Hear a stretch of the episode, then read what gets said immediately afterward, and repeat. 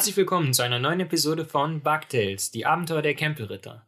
Das ist schon die Episode Nummer 15 und ähm, ihr lauscht heute wieder mir, Lorenz, und meiner Kollegin Jasmin.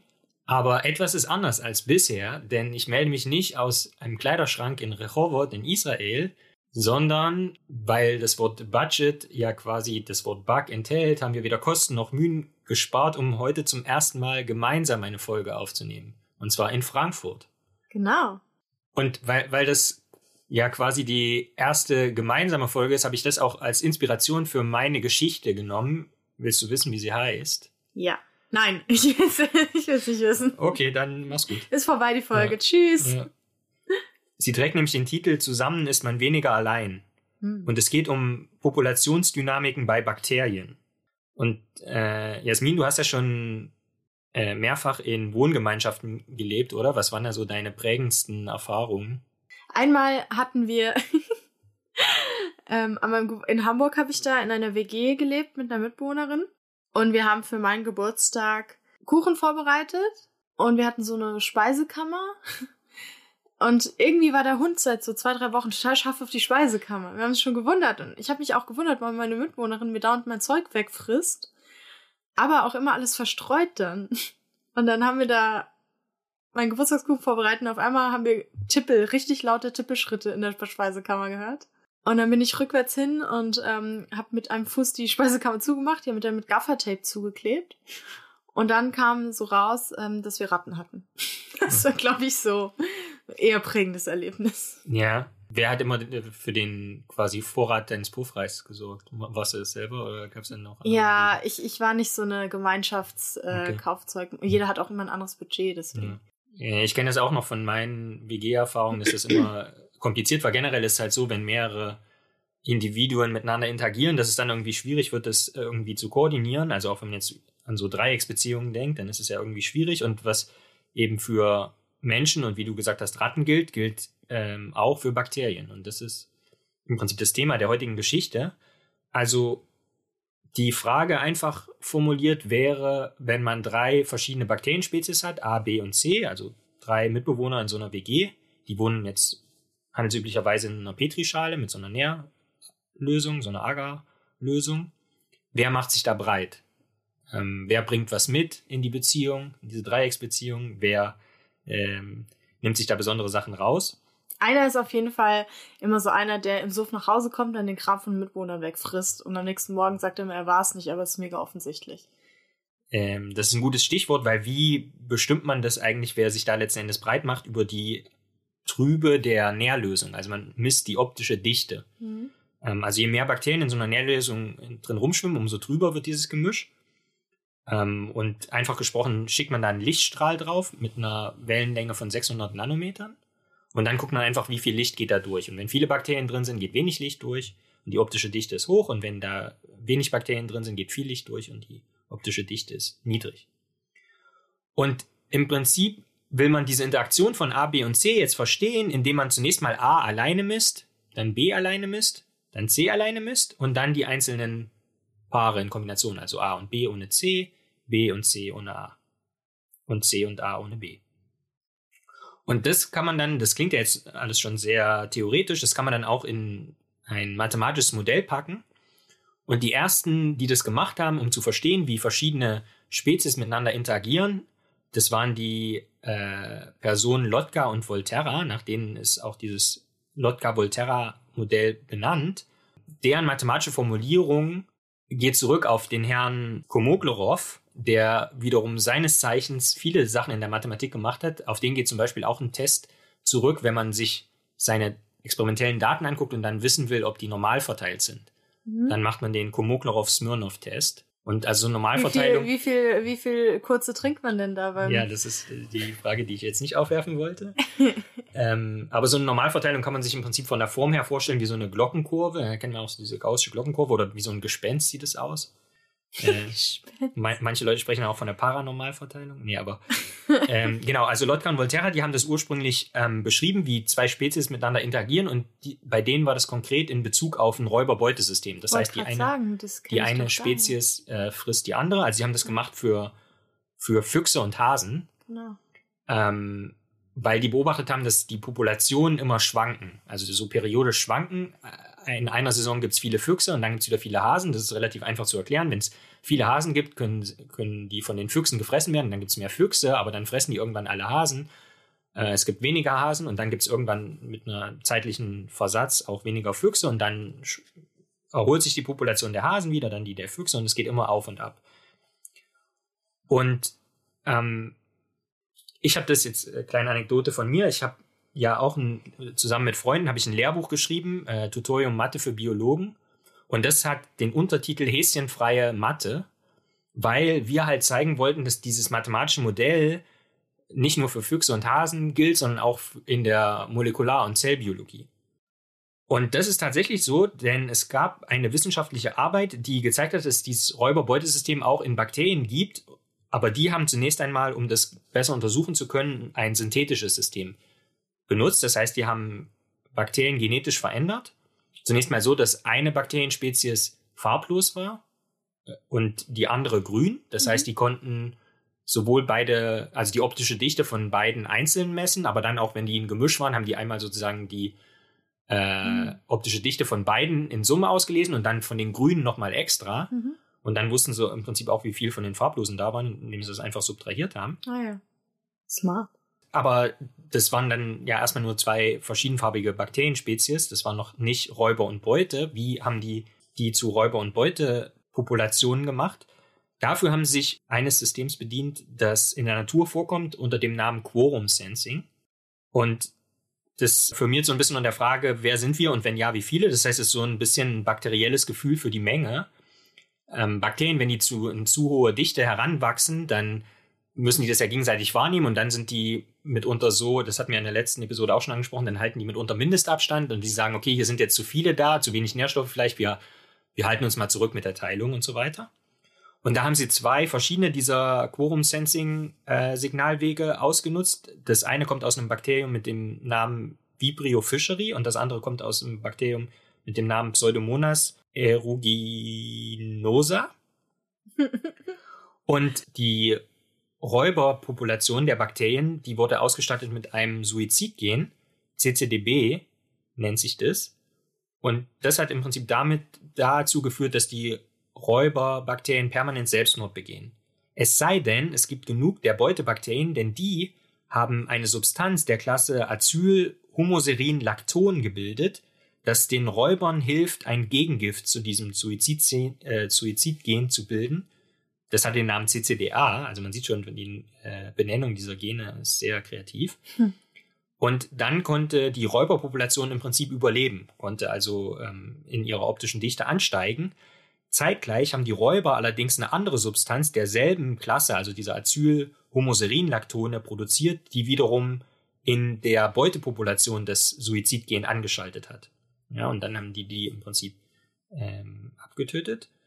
Und wenn man jetzt über die Zeit diesen beiden Populationen sozusagen bei der Vermehrung und Abtötung zugesehen hat, hat man eben wieder genau diese Schwingungskurven gesehen, die man auch bei Füchsen und Hasen gesehen hat. Und das wurde 2008 ähm, von Frederic Balagade und Kolleginnen und Kollegen publiziert im Journal Molecular Systems Biology. Das ist eins meiner Lieblingsjournale, weil die machen molekulare Systembiologie. Das ist eben genau das, was mich interessiert, auch mit vielen mathematischen Modellen. Und das Team kam von der Duke University in Durham in North Carolina, Bundesstaat North Carolina in den USA. Und das ist jetzt natürlich sehr künstlich, also ein sehr synthetisches System mit diesen genetisch veränderten Räuberbeutelbakterien. Etwas nützlicher wird's da schon ähm, in der folgenden Arbeit, wo, man's, wo man ein Gemisch von zwölf verschiedenen Bakterienspezies untersucht hat und dann im Prinzip vorhersagen wollte, wie verhält sich dieses komplexe Gemisch aufgrund von Paarbeziehungen. Ja, das heißt, man hatte eine synthetische Gemeinschaft, die irgendwie auch repräsentativ ist für die menschliche Darmflora in gewissem Maße. Also im Prinzip Bakterien von A bis L dann entsprechend. Und dann hat man die auf so Mikrotiterplatten äh, kultiviert. Also äh, das sind so Platten, die ganz kleine Reaktionsgefäße haben, wo man dann entweder A alleine hatte oder B alleine hatte oder die Paare, jeweils A und B, aber nie mehr als zwei verschiedene Spezies in einer Kultur. Und dann hat man im Prinzip die optische Dichte vermessen, hat die in verschiedenen Dichten zunächst mal äh, verdünnt Und dann hat man im Prinzip gesehen, okay, A allein gibt eine optische Dichte von 1, B allein gibt eine optische Dichte von 1, aber A und B gibt eine optische Dichte von 4. So, und dann wusste man natürlich noch nicht, wie viel A und wie viel B. Das heißt, man musste die dann noch sequenzieren, um die relativen Anteile rauszukriegen. Und dann hat man im Prinzip gesagt, okay, diese Bakterien interagieren irgendwie miteinander, wenn die in, also wenn die zusammen sind, mehr geben als alleine. Also wenn sie zusammen weniger allein sind. Oder wenn sie weniger sind. Also wenn im Prinzip, wenn die in Summe quasi anders sind als alleine, dann als die Summe der Einzelkulturen, dann machen, müssen ja irgendwas miteinander machen, entweder sich gegenseitig abtöten oder sich gegenseitig beim Wachsen helfen. Und was sie dann gesehen haben, als sie das für alle Kombinationen dieser zwölf Spezies gemacht haben, ist, dass es so scheint, dass Bakterienspezies, die mehr verwandt, also enger verwandt miteinander sind, dass die total verschieden miteinander agieren. Also sozusagen dem einen Cousin, dem hilft man eher beim Wachsen und den anderen tötet man eher ab. Wie es halt so auch in der Familie ist. Ja. Wohingegen, wenn die, wenn die weit entfernt äh, miteinander verwandt waren, dann waren die Interaktionen immer gleich. Das heißt, dann war man tendenziell immer positiv oder immer negativ. Aber nicht wechselnd. Und das führt uns auch zum Bug der Woche. Denn die Frage war dann natürlich in dieser Arbeit, kann man mit diesen paarweisen äh, Interaktionen jetzt die Gemeinschaft vorhersagen? Also wenn man A plus B kennt, B plus C und so weiter und so fort, kann man dann auch die, wenn man alle zwölf in einen Topf schmeißt, alle zwölf Bakterienspezies, kann man dann wissen, wie die sich verhalten? Und die Antwort ist nein, das klappt einfach nicht.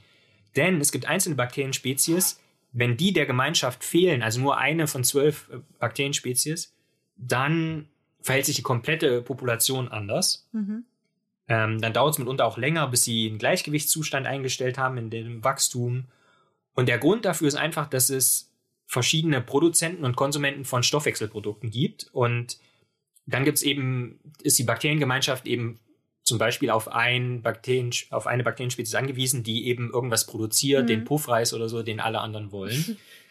Und in dem Fall waren das hauptsächlich Aminosäuren, also Serin. Die Aminosäure Serin wurde zum Beispiel sehr viel konsumiert von allen äh, Mitgliedern dieser Gemeinschaft. Und Serin, das äh, kennen wir noch von diesem Suizidgen, also das war die Stoffklasse der Acyl-Homoserin-Lactone, also da kommt der Serin auch vor, deswegen können wir uns vorstellen, dass das für Bakterien Wachstum und Sterben eventuell wichtig ist. Und äh, produziert wurde vor allen Dingen Alanin und Arginin, was wiederum zwei Aminosäuren sind, die eben für diese Gemeinschaft wichtig waren. Und das wurde publiziert von Ophelia Venturelli und dem Team. Das betreut wurde von Adam Arkin von aus Berkeley, der wiederum der Ziehvater einer meiner wissenschaftlichen Mentoren war, Ilka Bischofs-Pfeiffer, von der ich viel gelernt habe, gerade was Mikrobiologie betrifft. Und das wurde auch publiziert im wieder im Journal Molecular Systems Biology im Juni 2018. Das Team kam von der University of Wisconsin Medicine in Madison in Wisconsin in, in den USA. Und was interessant ist, ein paar Monate später kam eine Arbeit heraus, die im Prinzip fast das Gleiche gemacht hat. Nur, dass die nicht mit diesen zwölf Bakterienspezies begonnen haben, die für die Menschen, menschliche Darmflora repräsentativ ist, sondern die begannen mit der Schädlerflora, die für Maus Darmflora repräsentativ ist. Mhm. Da gab es also den Russell Schädler, der in den 1960er Jahren äh, Darmbakterien von Mäusen kultiviert hat und die dann im Prinzip genommen hat als standardisierte Darmflora für Labormäuse, um damit besser menschliche Infektionskrankheiten zu untersuchen. Mhm. Und aber im Prinzip hat der ansonsten genau den oder hat das Team denselben Ansatz gemacht. Die haben also sich immer paarweise Interaktionen angeguckt, haben dann versucht vorherzusagen, oder zu verstehen, wie, wie sich so eine Gemeinschaft entwickelt. Und auch da haben sie gemerkt, okay, das hat viel mit Stoffwechselprodukten zu tun und haben dann versucht, irgendwie zu verstehen, wie ein Stoffwechsel von einem Organismus in der Gemeinschaft optimiert wird, um mehr Biomasse zu produzieren, aber wirklich, wirklich stichhaltig ist es nicht. Ähm, wie gesagt, nur so für die Hörerinnen und Hörer ist es eben interessant, dass die Arbeit dann ähm, im September 2018 publiziert wurde von Gregory Matlock und dem Team äh, in einem anderen Journal, Cell Systems heißt es. Und die kam von der University of äh, Virginia in Charlottesville in Virginia in den USA. Und wie gesagt, wir reden hier immer nur, ah, das hatte ich nicht erwähnt, die Schädlerflora äh, hat nur acht verschiedene Spezies. Mhm. Also es ist echt keine hohe Komplexität. Also wir wissen im Prinzip, wenn wir das jetzt nochmal zusammenfassen wollen, dass bakterielle WGs durchaus komplex sind, ja, und Trotzdem, was für Hasen und Füchse gilt, gilt auch für Bakterien in gewissem Maße.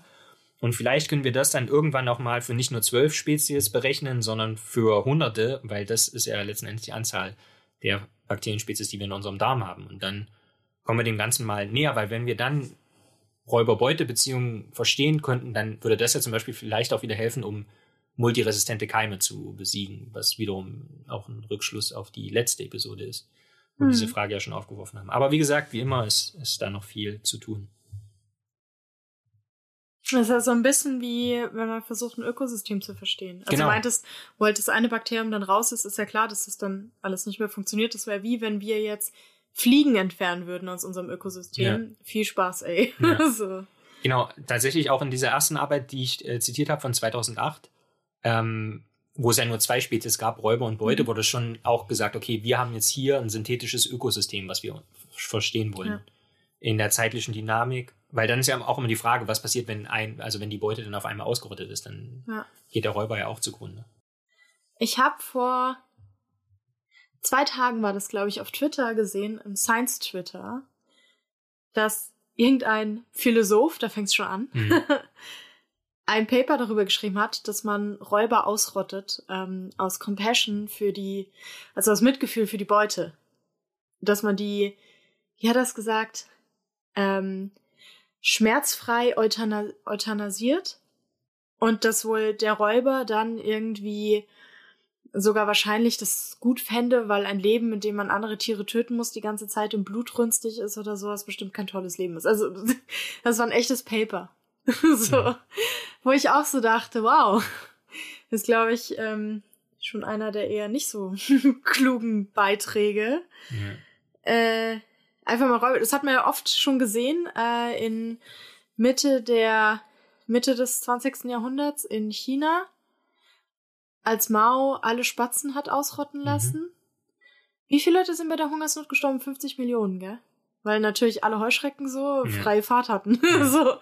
Also immer eine ganz beschissene Idee. Menschen machen das oft, dass sie auf die Idee kommen, ähm, äh, irgendwas auszurotten. Die hat noch auch, also war das nicht diese eine Agerkröte oder so, die die versucht haben, mit denen sie, was weiß ich, Stechmücken oder sowas eindämmen wollten. Jetzt hat diese Kröte aber keine natürlichen Feinde mehr und macht alles platt. Ja. Oder auch bei meiner Mutter in der Wetterau, in ihrem Gebiet, da gab es halt kein Störche und die haben da ähm, Störche angesiedelt und alles, ganz toll unterstützt. Über, also wirklich, da hast du so Felder, auf denen wirklich 30, 40 Weißstörche stehen. Und jetzt haben sie aber das Problem, dass die ganzen, ich sag mal, den Amphibien in der Region geht's gerade nicht so gut. Mhm. Ja. Also es ist halt immer, sobald man versucht, an einem Ökosystem was zu schrauben, vor allem meistens machen wir Menschen das ja, weil wir was kaputt gemacht haben und dann versuchen zu reparieren. Ähm, aber das macht es dann oft noch schlimmer. Ja, zumal es gibt halt, also es, es existiert halt diese falsche Vorstellung, dass es halt so Nahrungsketten gibt, aber das ist ja im Prinzip ja. zu vereinfachen, das sind ja Nahrungsnetze. Und ja. wenn man da eine Sache rausschneidet, dann hat das halt für viele Knoten, andere Knotenpunkte äh, verheerende Effekte. Voll. Ähm, aber ich komme jetzt zu meiner Geschichte. Mhm. Und da passt ganz gut, dass wir gerade über Räuber gesprochen haben. Ähm, seit einer Weile nerv ich dich ja damit, dass ich äh, endlich einen Jurassic Park Marathon mit dir machen will. Mhm. Und bei Jurassic Park Teil 1, einer meiner Lieblingsfilme, Gibt es. Ob der Hund hier eventuell mal leiser schnarchen könnte? Bei Jurassic Park Teil 1 gibt es ja diese eine ikonische Stelle mit dem Wasserglas. Kennst du die? Mhm. Das heißt, das Auftreten, die Schritte eines Dinos, bringt da so ein Wasserglas in so einem Elektrowagen zum Vibrieren. Und bestimmt weißt du doch, welcher Dino das, das ist. Ja, T-Rex, oder? Genau. Tyrannosaurus Rex, der in den letzten drei, äh, drei Millionen Jahren der Kreidezeit lebte also vor etwa 68 Millionen bis 66 Millionen Jahren. Und über den geht meine heutige Geschichte. Mhm. Äh, wollte ich schon länger mal machen. Und die Szene mit dem Wasserglas geht ja weiter. Also, da kommt der Dino und er bricht wegen eines Stromausfalls dann aus diesem, aus seinem Gehege aus, weil kein Strom mehr auf den Zäunen ist und attackiert so eine Gruppe Fahrzeuge. Und das so lange, bis er eins halt einfach so zerdrückt und zerbeißt auch. Und sieht irgendwie so komplett übertrieben aus, ist aber realistisch. Tyrannosaurus Rex wird auch der König der Dinosaurier genannt. Und die Tyrannosaurier sind eine Gattung fleischfressender Dinosaurier und vermutlich auch die größten ausschließlich fleischfressenden Dinosaurier. Also es gibt auch sehr große fleischfressende Dinos, die aber auch zum mhm. Teil Pflanzen gegessen haben und so. Aber ja, das sind die größten, die je gelebt haben, von denen wir wissen. Also man weiß ja nie, was wir noch alles ausgraben. Und diese Dinosaurier wurden bis zu 13 Meter lang und fast 9 Tonnen schwer. Also es war dann schon ein ordentliches Vieh. Mhm. Und vorn saß ein gewaltiger Kopf mit so mächtigen Kiefern, dessen Gewicht von einem sehr langen Schwanz dann ausgeglichen wurde. Und der stand ja nach hinten raus so horizontal ab und hat halt so eine Balance ermöglicht, weil der Kopf ziemlich schwer war. Ja, und wenn du dann auf zwei Beinen läufst, ähm, hast du ein bisschen Überladung am Vorderdeck und dann brauchst du natürlich nach hinten raus, was das, ausgleicht. Und von Tyrannosaurus Rex liegen uns um die 50 Skelette vor, weswegen es wirklich super gut untersucht ist, also auch im Vergleich zu anderen Dinosauriern, aber auch im Vergleich zu Tieren, die heute leben. Und an den Schälen der Skelette hat man so tiefe Einkerbungen gefunden, an denen dann wohl gewaltige Muskelstränge entlang liefen. Und der Biss eines T-Rex war ziemlich fest und man geht davon aus, dass ein T-Rex wohl mit fast 1400 Kilo zugebissen hat. So, ja, wenn wir vergleichen, wir Menschen schaffen so 80 Kilo, bisschen mehr. Ich glaube, Löwen schaffen 460 oder 500 oder so. Mhm. Und aber Alligatoren, die können genauso feste zubeißen wie ein T-Rex. So. Und in den Kiefern saßen 50 sehr große Zähne und die hatten ungefähr die Größe von Bananen oder so kleinen, kleineren Salatgurken. Und die waren halt sehr scharf. Der Schädel selbst war auch besonders aufgebaut, um halt diesen großen Druck äh, standzuhalten. Mhm. Ich meine, wenn du was zerbeißt, dann drückt es ja nicht nur auf das, was du zerbeißt, sondern natürlich auch Feedback auf dein, deine Zähne, dein Knochen. Und im Querschnitt war der Unterkiefer, der eben diese Kraft aufbaut, wie bei uns. Also wir beißen auch mit dem Unterkiefer fast kreisförmig, so dass der, also wenn man den durchschneidet, den Knochen in der Mitte, so in der Mitte. Und durch diese kreisförmige Form wurde der Druck halt ziemlich gut verteilt. So. Und so brachen dann halt die Knochen nicht selber. Wäre blöd. Man beißt fest auf irgendwas, bricht der eigene Knochen. Nicht sehr hilfreich. Und auch an der Nase und um die Augen herum waren die Knochen ziemlich stark und hier und da gab es auch so Knochenwülste. Das sieht man meistens also bei weiß gar nicht, bei dem T-Rex bei Jurassic Park, da hat man so ein bisschen gesehen um die Augen rum. Und diese Knochenwürste waren mit Keratin überzogen, also dem Material, aus dem auch unsere Fingernägel sind. Mhm. Und in diesem Schädel befand sich ein Gehirn, das anders als unseres aussieht. Ich musste da bei der Beschreibung ein bisschen an Idee denken von ähm, Walter Mörs Zermonien-Roman. Das ist so ein bisschen länglich und dann aber hat es so Kammern Mhm. Und ist auch so wie so Nebenhöhlen verteilt. Und man geht halt davon aus, dass der schon ziemlich schlau war auch. Ja? Also, dass der ordentlich Köpfchen hatte. Und er muss einen extrem guten Geruchssinn gehabt haben, weil der Bereich des Gehirns, der dann für die Geruchsverarbeitung äh, zuständig war, mhm. ziemlich vergrößert war. Also Geruchssinn war eigentlich so sein Number One Sinn. Mhm. Und irgendwie wusste das anscheinend mein Unterbewusstsein, denn schon seit Kind habe ich so einen wiederkehrenden Traum. Und zwar, es gibt einen Jurassic Park Teil, ich weiß gar nicht mehr welcher das ist, zwei oder drei, wo am Ende die einen T-Rex mitnehmen und der bricht dann aus. Und ich glaube, es ist in New York dann, ja. Also die bringen den mit und dann rennt er da durch die City und äh, auf der Suche nach Snacks und Unterschlupf und so. Und da schaut er in das Schlafzimmer eines kleinen Jungen rein. Und der geht dann so zu deinen Eltern, Mama, das sind Dino. Und die so, ja, ja, komm, ist klar. Und seitdem träume ich bis heute, dass irgendwie so ein Dino durch die Stadt rennt. Das ist eigentlich immer Frankfurt. Und mich fangen will. Und ich verstecke mich dann in irgendwelchen so Tunneln und irgendwo, wo er mich nicht sieht, aber er riecht mich immer. Mhm. Ja, also träume ich immer von T-Rexen. So. Naja, so viel kleiner Exkurs. ähm, die Schädel anderer Theropoda, zu der die Gattung der Tyrannosaurier ja gehört, sind viel feiner gebaut. Die können gar nicht so feste beißen. Mhm. Also das ist auch wirklich was, was unique ist. Und was ja auch sehr, wenn man an Tyrannosaurus Rex denkt, denkt man natürlich gleich an die, an die Ärmchen. Mhm. Arme kann man das nicht nennen, mhm. an die Ärmchen. Und die natürlich gerade bei Comiczeichnern so zu viel Spott führen. Und ähm, überzogen war dann insgesamt sein Körper so von einer dicken Schuppenhaut, die aber hier und da mit so haarähnlichen Federn durchsetzt war. Also es muss ein bisschen komisch ausgesehen haben, dass er hier und da mal so Puschel hatte. Mhm. so, ja und standen so ein bisschen konfus ab. Ähm, sah wahrscheinlich aus wie Haare, waren aber Federn, die aber nicht so gerippt sind, sondern einfach nur ein Federstrang. Mhm. Und das weiß man, weil einige Vorgänger des T-Rex nachweislich ein Federkleid hatten und es deshalb wahrscheinlich ist, dass er ebenfalls befiedert war. Und man ging halt davon aus, dass das ein Vorteil beim Temperaturhaushalt war oder vielleicht auch so der Partnersuche diente. Also wenn die zum Beispiel schön bunt waren oder so. Mhm. Und getragen wurde der T-Rex-Körper von den muskulösen und sehr großen Hinterläufen, ja. Also vorne kleine Ärmchen, aber dann gewaltige, gewaltige Beine, so.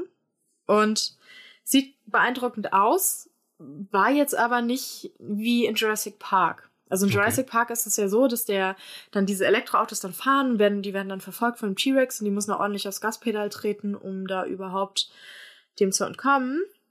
Aber eigentlich geht man davon aus, dass der wahrscheinlich nicht schneller als 20 bis 30 km/h rennen konnte. Das heißt, man kann ihm eigentlich, wenn man gut trainiert ist, mit dem Rad davonfahren.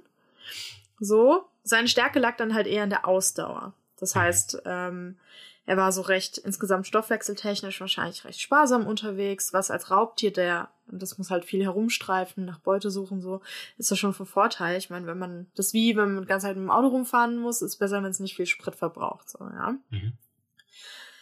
Und trotzdem ist es aber nicht so, dass dann so ein T-Rex kommt, du denkst dir, nice, steigst auf dein Rennrad und dann fährst du los. Ähm, besser ist es, äh, wenn du entkommst, weil wenn er dich erwischt, ist es nicht so gut. Wie du dir sicher denken kannst. Weil alles an seinem Körper ist auf die maximale Gewaltausübung ausgerichtet. Mhm. Also jetzt nicht so wie Löwe, wenn er eine Gazelle reißt, dann springt er der irgendwie ans Genick oder so und hält die fest mit dem Pranken natürlich ähm, und wendet viel Kraft aus. Aber bei einem T-Rex, das ist wirklich ähm, ein ziemlicher Gewaltexzess, wenn der dich kriegt, weil die kräftigen Kiefer konnten Knochen zerbeißen, als seien es Fischgräten. Mhm. Ja, so das äh, in versteinerten T-Rex-Code hat man dann ziemlich viele Knochenfragmente und ganze Knochen auch gefunden. Und normalerweise meiden Raubtiere so das Schlucken von Knochen. Also die knagen da schon gern dran rum und lutschen das Mark aus oder so. Und die zerbeißen jetzt nicht einen Knochen, schlucken den. Hyänen machen das manchmal bei kleinen Knochen. Aber meistens sind Fleischfresser halt an Fleisch interessiert, an den Weichteilen. Aber T-Rex war da nicht zimperlich. so, er fraß halt alles, das nicht schnell genug weglaufen konnte. Und wie andere Räuber, also Wölfe, Löwen und so weiter, sagte wohl auch bei einer kostenlosen Mahlzeit nicht nein. Soll heißen, er fraß auch mal Aas. Und es gibt die ganze Zeit so Streitdiskussionen, wie doll er jetzt eigentlich Aasfresser war. Es gibt WissenschaftlerInnen, die sagen, naja, der hat nur Aas gefressen. Mhm. Dann gibt's aber viele, die sagen, ja, nee, wieso hat er dann so krasse Zähne und sowas, wenn er nur Aas frisst? Mhm. Also so macht keinen Sinn. Wieso ist der so auf Kraft und so aufgebaut, wenn er nur Aas frisst? Also die streiten sich da noch. Ähm, keine Ahnung. Ich persönlich würde sagen Mischung, so wie es bei den meisten Tieren ist. Ja. Reine Aasfresser gibt's fast gar keine, außer bestimmte Geierarten. So viele denken, Hyänen seien reine Aasfresser wegen König der Löwen und so, aber stimmt gar nicht. Also Hyänen jagen auch. So, aber wenn wir gerade dabei sind, schauen wir uns mal sein Jagdverhalten an. Weil T-Rex der größte Fleischfresser war, den es hier gab, und weil er so furchterregend ist, ist er halt, wie gesagt, besser untersucht als viele unserer jetzigen Räuber. Und man hat durch verschiedene Untersuchungen dann versucht, Rückschlüsse auf sein Verhalten zu ziehen, weil natürlich ähm, kann, wissen wir ja nicht. Ne? Mhm. er ist ja ausgestorben. Ja. Gott sei Dank. Da T-Rex jetzt, wie gesagt, nicht so der superschnelle Läufer war und auch aufgrund seiner Größe nicht so mega wendig war, muss man überlegen, wenn du 13 Meter lang bist, dann so ein riesen Schwanz hinter dir her, vorne so ein Kopf und dann irgendwie macht die Beute so einen Hakenschlag und dann bist du, du hast einen Wendekreis wie ein Panzer, bis du dich da mal umgedreht hast, der ist, und dann mit deinen, was weiß ich, irgendwie 17 kmh, dann ist die Beute schon über alle Berge. Und deshalb geht man davon aus, dass es ein Lauerjäger war. Mhm. Was ich unglaublich beunruhigend finde. Mhm. Viel beunruhigender als irgendwie einer, der da über die Prärie rennt mhm. und schnell ist. Die Vorstellung, du läufst durch den Wald und das ist ein T-Rex und du siehst es einfach nicht. Also nicht, nicht cool. Ja. Und der richtig aber schon. Ja, oh, hör bloß auf, krieg ich Gänsehaut wieder. So, aber Lauerjäger haben natürlich auch so ein Ding. Das heißt, wenn die dann rausspringen, dich essen wollen, dann müssen die natürlich sehr schnell sehr viel Energie aufwenden. Und dafür hatte er etwas, was die eigentlich alle Sauropoden hatten, und zwar sehr hocheffiziente Lungen. Mhm. Ich meine, ähm, gute Lungen, die stellen natürlich hier dann den Sauerstoff zur Verfügung, den er braucht, um halt schnell irgendwie aus dem Gebüsch buh, zu schreien. Was er bestimmt gemacht hat. Buh, hier ist der T-Rex, ich esse deine Knochen.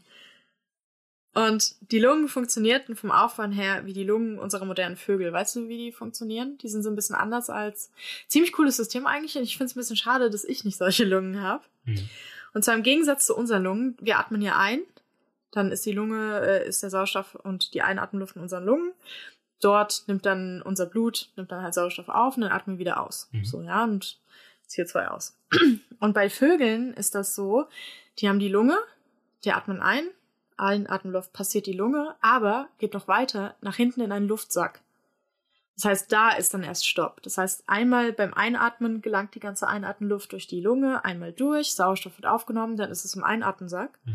Und beim Ausatmen streicht diese Einatmenluft noch einmal durch die ganze Lunge, mhm. da wird der Sauerstoff nochmal aufgenommen. Mhm. Das heißt, bei uns ist es so, dass wir halt beim Einatmen nur Sauerstoff aufnehmen, die beim Einatmen und beim Ausatmen. Mhm. Das heißt, ist auch nötig. Ich meine, so ein Vogel fliegt ziemlich hoch, oben dünne Luft, ja, da muss man halt sehr, sehr effizient mit dem Sauerstoff umgehen. Und das finde ich ziemlich cool und ich hätte auch gern solche Lungen. Nicht so blöde, langweilige, die auch noch so Asthma haben. Echt voll doof. Ja. Aber zum Glück zurück zum Angriff. Stellen wir uns mal das Worst Case für mich vor. So in meiner Gruselhierarchie ganz weit oben. So ein T-Rex, der im Gebüsch einen Pflanzenfresser belauert. Zum Beispiel so ein Edmontosaurier hatte ich schon in der ersten Folge erzählt. Das sind sozusagen ein bisschen die Kühe der, der Dino-Zeit die haben halt überall geweidet. So, ja? Und die konnten auf, ich glaube, die konnten auch auf zwei und auf vier Beinen laufen. So, oder sich zumindest aufrichten. Mhm. So, und der lauert dann, der sieht da so eine Herde und sieht, dass da so einer von den Edmontosauriern ein bisschen zu nah am Waldrand grast. Und der T-Rex steht da und wartet halt auf den perfekten Moment zuzuschlagen, so verborgen von dem Dickicht. Und während es andere fleischfressende Dinos gab, die ihre Vorderläufe bzw. Arme zum Beutegreifen nutzten, hat der T-Rex ja alles mit dem Kopf gemacht, mit diesem Riesending, ja. Und die, Lungen, die Lungen schicken also Sauerstoff durch den Körper, die Beinmuskeln lassen das Tier aus dem Gebüsch schnellen und mit den gewaltigen Kiefern packt es den Edmontosaurier am Genick, zum Beispiel, ja. Falsche Zeit, falscher Ort für den. so. Mhm. Und die kleinen Ärmchen, über die wir so gerne Witze machen, die hatten eine Funktion, das hatten wir mittlerweile rausgefunden. Kannst du dir vorstellen, was man mit den Ärmchen ganz gut kann? Hm, Sich im Gesicht kratzen eher nicht, aber. Aber dann noch so Sachen zurechtsortieren, oder? Vielleicht. Sortieren? Ja. So, stell dir vor, wie der T-Rex so das ganze Ding zerlegt und fängt an zu puzzeln, Beute wieder zusammensetzt. Nee. Ähm, man geht davon aus, dass er, die sind nämlich sehr, sehr, sehr muskulös gewesen. Also die hingen okay. nicht nur schlaff rum, sondern die waren sehr stark. Und zwar kannst du mit so kurzen Armen die Beute perfekt ganz nah an deinem Körper festhalten. Ganz nah an deinem Maul. So. Mhm. Das heißt, mit den großen Kiefern konntest du die dann zerlegen und äh, die Beute konnte nicht weglaufen und wird nah, von, nah am Körper festgehalten. Und dann konnte er so in Ruhe das Tier töten. Mit in Ruhe meine ich, Beute schreit, Herz zerweichen, weil sie unfassbare Schmerzen hat, während mhm. der T-Rex äh, alle Knochen bricht. also, ja. Und während der T-Rex da so beschäftigt ist, den Edmontosaurier zu zerlegen, raschelt's wieder im Gebüsch und dann kommen noch fünf andere T-Rexe raus.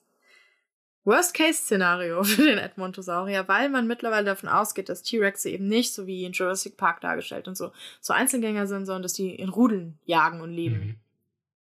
So, also auch nicht so eine richtig geile Vorstellung. Stehst da irgendwie so und auf einmal stehen da so fünf T-Rexe vor dir. Wirklich, ich kann mir nichts Schlimmeres vorstellen. So, nicht mal, nicht mal fünfmal Horst Seehofer. Fände ich nicht so schlimm wie Fünf T-Rexe nah dran, aber nicht so schön. Die packen sich dann mit ihren Ärmchen schon so die Servietten um. ja, naja, sie können sie nicht zumachen. Dann ja. ist es ein bisschen, aber okay. vielleicht gegenseitig oder so. Mhm. Also, Worst-Case-Szenario, du stehst am Waldrand, willst grasen, fünf T-Rexe denken sich, hey, na, hallo, wie geht? Mhm.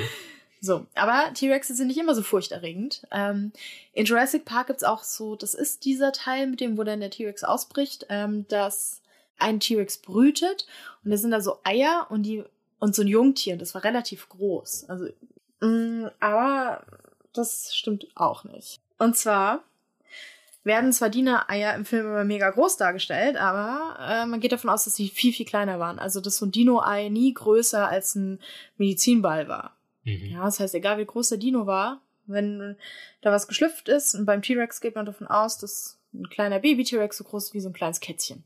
Mhm. muss man sich mal vorstellen, was daraus wird. Erstens vorstellen, was daraus wird. Zweitens, wie schafft die Mutter nicht, auf diese Viecher zu treten? Also ich meine, wie, wie? Aber ich meine, die sind dann so groß wie eine Katze, aber können ja trotzdem schon einen Unterarm zerbeißen wahrscheinlich. Ja, nee, Kätzchen, also Babykatze. Okay. So wie Taubenjunges oder, oder Adlerjunges oder so. Also wirklich so groß wie das Mikrofon hier. Aber kann schon ziemlich weh, kann den Finger abbeißen. so. Und ähm, früher dachte man ja so, dass Dinos dann auch so, so ultra alt werden, so 300 Jahre oder sowas. Und dann nach 100 Jahren sind sie erst ausgewachsen. Aber das ist Quatsch. Äh, schon mhm. allein, weil T-Rex wahrscheinlich so eine Lebenserwartung von 30 Jahren hatte. Mhm. Und ähm, das ist, man denkt, es eher so wie bei Vögeln war. Also sehr schnelles Wachstum, kurze Kinderzeit und dann mhm.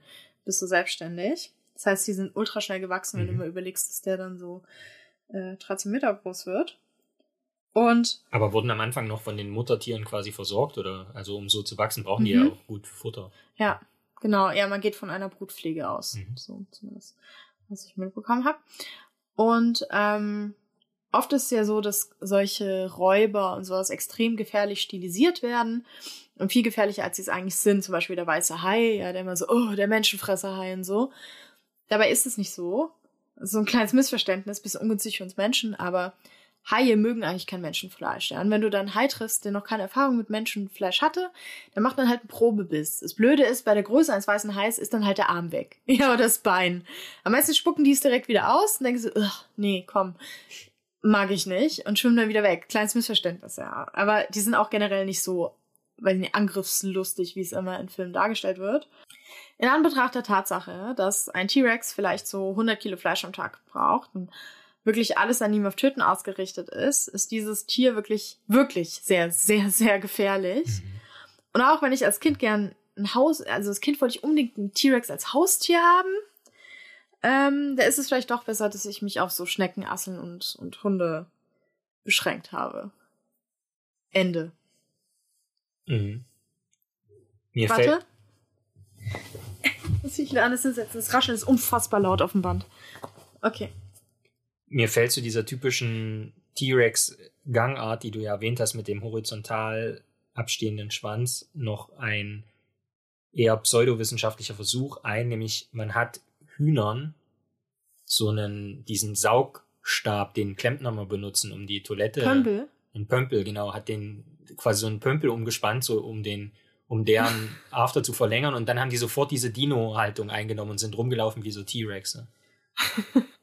ja, aber Pfaue laufen doch auch so bisschen. Hm. Oder alle, alle, die hinten so einen Schweif haben, die den. Ich meine, Vögel laufen ja wie T-Rexe. Also wie wir glauben, dass T-Rexe laufen. Hm. So muss man auch sagen.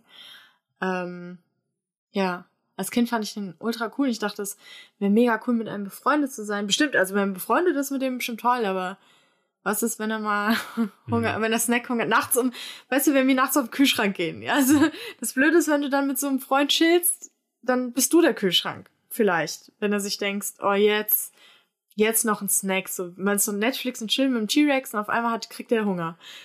Das ja. ist halt schlecht. Und er kann halt schlecht umarmen und wenn er dich dann küssen will, dann. Ja, ist wie Gottesanbeterin, er ist halt mhm. mal der Kopf weg. Ja. Und dann denkt er sich jetzt auch schon egal und dann bist du, bist du bald versteinertes Dino-Häufchen. So schnell kann's gehen. Ich finde es ja krass, weil alles, was du erzählt hast, wenn es so um Lungenfunktion geht oder alles, was nicht irgendwie, was ich nicht direkt aus Fossilien, was ja meistens dann irgendwie Knochenreste sind, ja. herleiten lässt, sind ja alles nur so Sachen, die man aus Abdrücken schließen oder auch die Hirnregionen mhm. und so. Also das ist ja nur, dass man eine Leerstelle von was vorfand, wo man dann genau. interpretieren muss. Das ist schon faszinierend. Ja, das Lungen, gerade das Lungengewebe ist ja super weich und ähm, ja. versteinert nicht. Und es wird man, also man sucht danach, aber es wird man wahrscheinlich nie finden. Ja. Weil so, das ist viel zu weich, als dass da was versteinert. Aber eben genau durch Abdrücke und solche Sachen. Oder halt wie zum Beispiel, dass man weiß, äh, dass der so krass die Knochen gefressen hat, weil man einen Kothaufen von ihm gefunden hat. Da mhm. irgendwie so Dino, Dino-Rudel quasi ist da liegt und dann sind da Eier und Nester und Kothaufen. Da weiß man es natürlich von denen. Es gibt ja auch so Verhaltens, also Paläobiologie mit Schwerpunkt Verhalten und ähm, Du kannst natürlich, du arbeitest, das ist wie Archäologe, also so ein Archäologe mit Schriften oder so, wie der versucht rauszufinden, wie haben die Menschen früher gelebt. Oder wenn du Latein liest und dich fragst, wie haben die es ausgesprochen oder so. Und das ist halt so, da findest du halt die Abdrücke und musst daraus dann schließen, wie der sich verhalten hat, wie der Mhm. gejagt hat und so. Und das machst du halt dann über Körperbau. Vergleichst es auch mit heutigen Räubern oder so. Gerade was den Stoffwechsel angeht oder sowas, dann wird er oft mit Löwen, aber auch Vögeln und so verglichen. Mhm. Wenn man den mit Löwen vergleicht, dann braucht er in Anführungsstrichen nur so sechs, sieben bis zehn Kilo Fleisch am Tag. Aber man geht eigentlich eher davon aus, auch wegen der Lungen und so, Mhm. dass das eher ist wie bei Vögeln. Und dann ähm, braucht er 100 Kilo Fleisch am Tag. Ja. Also schon ein Unterschied dann. Und ja. Genau, also ich meine, es gibt ja viele Sachen, das hatte ich schon in der ersten Folge erzählt, dass zum Beispiel, ich glaube, es war ein Maya-Saurier, da hat man so eine ganze Kolonie gefunden, die versteinert war. Wahrscheinlich, also ich Meteoritenanschlag über, ähm, ähm, überrascht. Wo man da gemerkt hat, dass die äh, Kindergärten machen. Also, dass da so ein, zwei Maya-Saurier, Erwachsene, auf irgendwie 30 Kinder aufpassen. Mhm. So. Und daraus kann man halt Verhaltenstheorien aufstellen, aber wir werden nie wirklich wissen, ob es wirklich Ja, so klar. war. So, Ja. was schon krass ist. Sehr interessante Wissenschaft zweifelsohne. Insofern vielen Dank für die Geschichte. Ja, als Kind wollte ich mal Dino-Forscherin werden. Weil ich das so cool fand, ähm, auch in Jurassic Park, weil Sarah, weiß ja, glaube ich, da so die, die so cool herumgelaufen ist und erzählt hat, wie Dinos funktionieren. Da dachte ich mir, oh, cool. Dann war das auch noch eine Frau, also wie man sieht, Repräsentation, sehr wichtig. Äh, dann wollte ich das auch. Dann wollte ich auch so sein wie sie. Und äh, ja, wollte aber gleichzeitig auch gern mit einem Dino befreundet sein. Und dachte mir auch so cool, dann habe ich mir so Bernstein gefunden, dachte mir, oh, daraus, was ist, wenn daraus ich jetzt ein Dino machen kann? Also, also übrigens hier, guck mal, auf hier ist ein Dino-Kissen. Also ich finde Dinos sehr, sehr gut. Mhm, zu Recht. So, wer muss die Frage stellen? Ich, oder? Ja. Okay. Wenn du dir, wenn du ein Dino sein könntest, wie sähst du aus? Also, was hättest du alles für Features Mhm. und so? Also ich finde tatsächlich Lauern auch besser als Jagen. Insofern so starke Beinmuskulatur oder sowas oder flink und wendig zu sein, wäre mir nicht so wichtig wie eine krasse Tarnung zu haben. So, weil dann kannst du halt irgendwo chillen und keiner sieht dich. Größe wäre mir dann auch nicht so wichtig, sondern eher irgendwie Ja, die Technik, ne? Tut mir leid. Also ich glaube, ich hätte schon lieber ähm, auch Arme, die komplexe Aufgaben verrichten und nicht einfach irgendwie ein Maul, was alles äh, zerbeißt. Insofern vielleicht eher ein- kein nach vorn ausge, wie sagt man, so ein äh, Vorderläuf, nee, also ein Maul quasi, sondern er kann, kann so ein Rück, also im Prinzip ein flaches Gesicht Ah ja. könnte es schon sein. Oh Gott, das sähe, du sähst einfach komplett schreck, komplett bescheuert aus, glaube ich. Ein flaches Gesicht. So, ich stelle mir gerade so einen T-Rex vor, mit einem mega flachen Gesicht und ultra langen Armen, Ja, mit denen so, er tippen, mit zehn Finger tippen kann. ja, mehr so äh, Eidechse oder halt wie, wie so ein, ja, Ja, die haben doch auch so ein vorstellendes kleines Mäulchen. stimmt, ja. Ja, stimmt, Eidechsen mit flachem Gesicht für den nächsten Ja. Der nicht aussehen. Wie so ein Mops, so vorne Mhm. abgeschnitten einfach. Ja. Also schon irgendwie Gliedmaßen, die Klettern zum Beispiel erlauben. Klettern finde Ja. ich gut. Schwanz weiß ich nicht, für, so für die, vielleicht so affenmäßig, um dann, um sich da auch irgendwie besser irgendwo festhalten zu können und zu Hm. balancieren. Ja, Schuppen am besten natürlich irgendwie, wenn die noch so chameleonmäßig so die Farbe ändern, dass man sich perfekt irgendwie tarnen kann im Unterholz. Mhm. Das wäre gut. Ähm, was für Sinne wären wichtig? Ich hätte wahrscheinlich. Laserblick. Ja, dann so Augen an der Seite oder mehr so nach vorne gerichtet.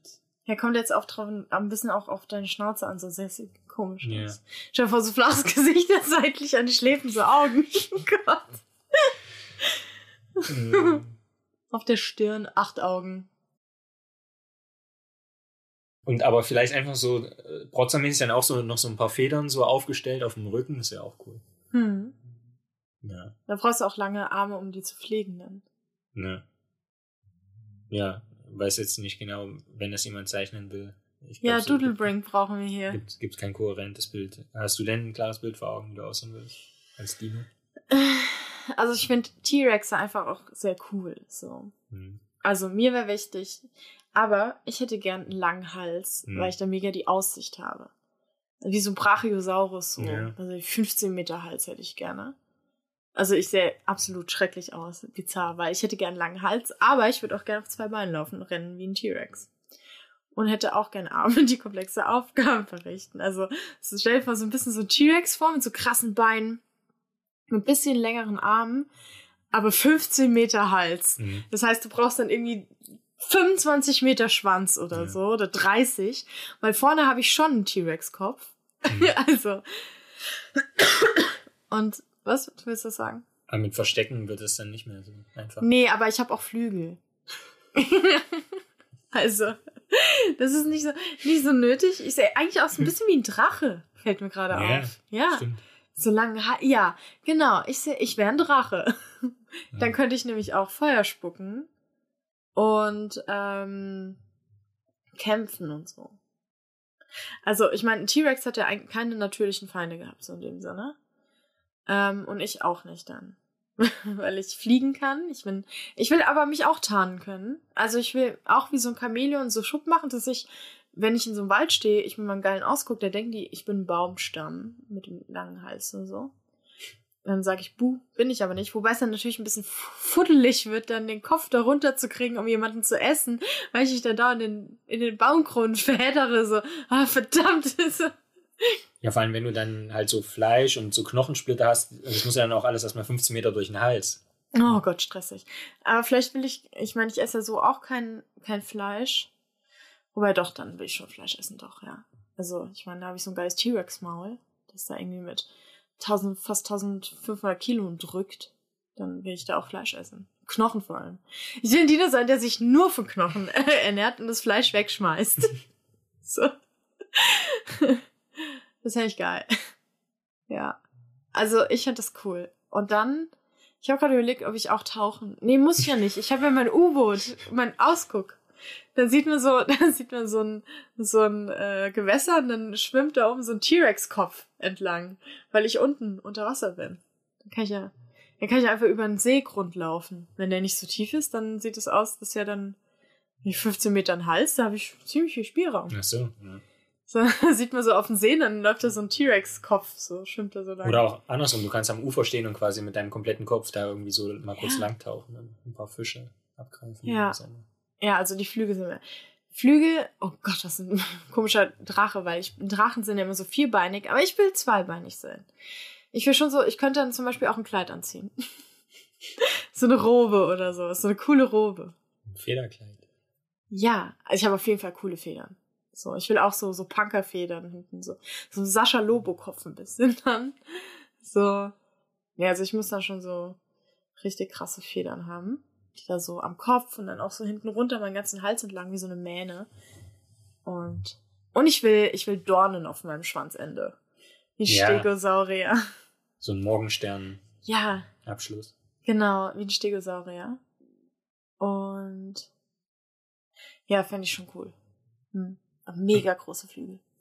Und die Dornen dann auch mit Gift oder einfach nur. Nee, einfach nur so. Ich will ja nicht zugierig sein. Ich habe schon Flügel, kann mich tarnen. Ähm, hab einen T-Rex-Kopf. Echt krasse Beine. Ich will einfach nur endlich mal coole Beine haben. Deshalb.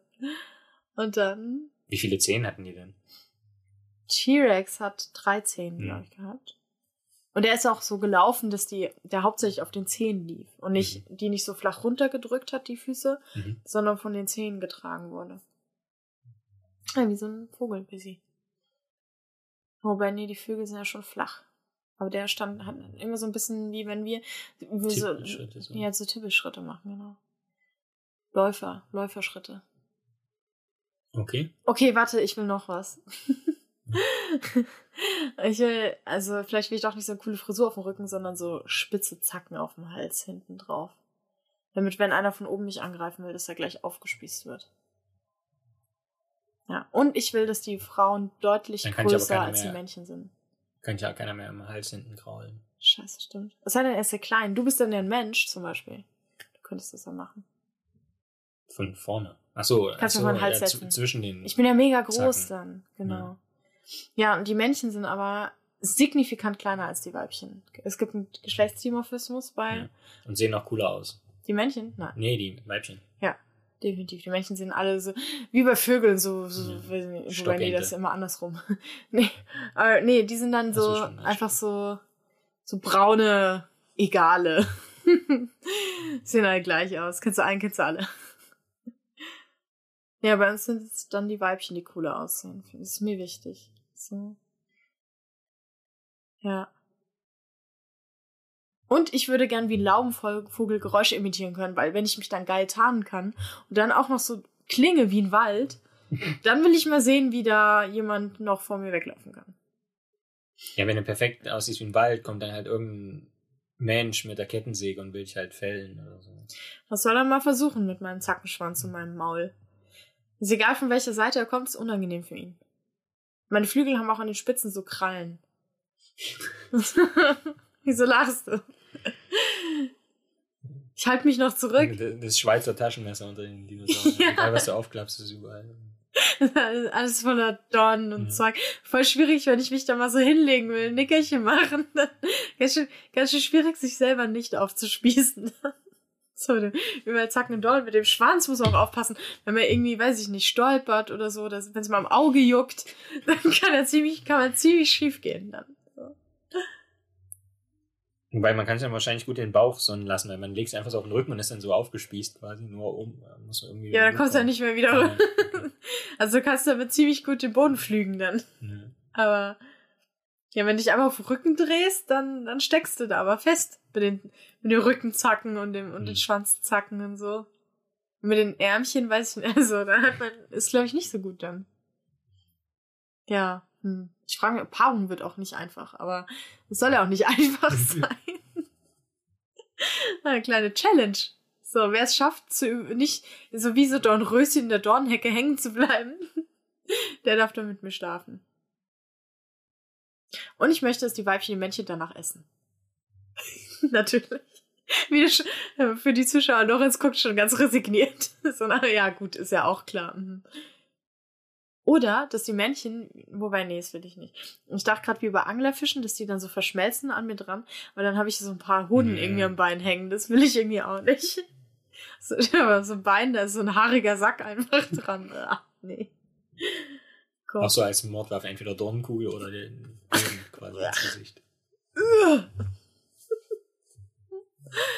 Nee, das will ich dann doch nicht. Mhm. Ja, und die Männchen werden danach halt ich meine, irgendwoher muss man die Eier produzieren, da braucht man ja gute Stoffe. So. Mhm. Aber die Männchen kriegen natürlich eine Möglichkeit, dem zu entkommen, und zwar, wenn sie es wie bei Spinnen machen und dann mit so einem Päckchen ähm, Snack, die müssen Snack mitbringen. Also wenn die schon so einen Snack mitbringen und ich das dann esse, während das Männchen mich begattet, da hat er ja so gute fünf Minuten. So, und wenn ich aufgegessen habe, sollte er aber weg sein. Sonst, was weiß ich, wenn ich dann Eier legen will, Nein, bei unseren Dinos legen die Männchen die Eier. Also eigentlich will ich ein, will ich ein Mann sein, so, okay? Ich meine, ich bin so bei Tieren, ich bin, ich bin der Fancy, ich bin der krasse, ich bin der brutale, ich sehe cooler aus. Eigentlich ist es immer andersrum bei Tieren und ich lege keine Eier und gebäre nichts, sondern das macht der andere Part. Das ist dann ja quasi, dass ich Männchen bin und andere Person Außer es wird bei dir befruchtet und dann gibst du die Eizelle. Also nee, kein Bock. ich. Ich will, dass, dass die Weibchen befruchten. Und die Männchen bringst du über Seepferdchen.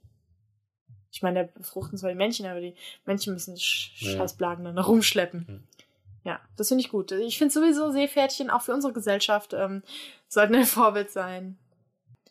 Das war wieder eine neue Folge von Bugtails, eurem Lieblingspodcast für Geschichten aus den Biowissenschaften und schräge Tierideen. Heute mal zusammengesendet aus Frankfurt und die nächste Folge nehmen wir in den Bergen auf, was ziemlich cool wird. Und wir hoffen, dass euch gefallen hat und dass ihr nächstes Mal auch wieder einschaltet und dass ihr uns abonniert, dass ihr bei iTunes und Co. unseren Podcast sehr gut bewertet, sonst komme ich vorbei und spucke Feuer, also ernst gemeinte Drohung. Und wir hören uns nächste Woche. Bis dann. Macht's gut.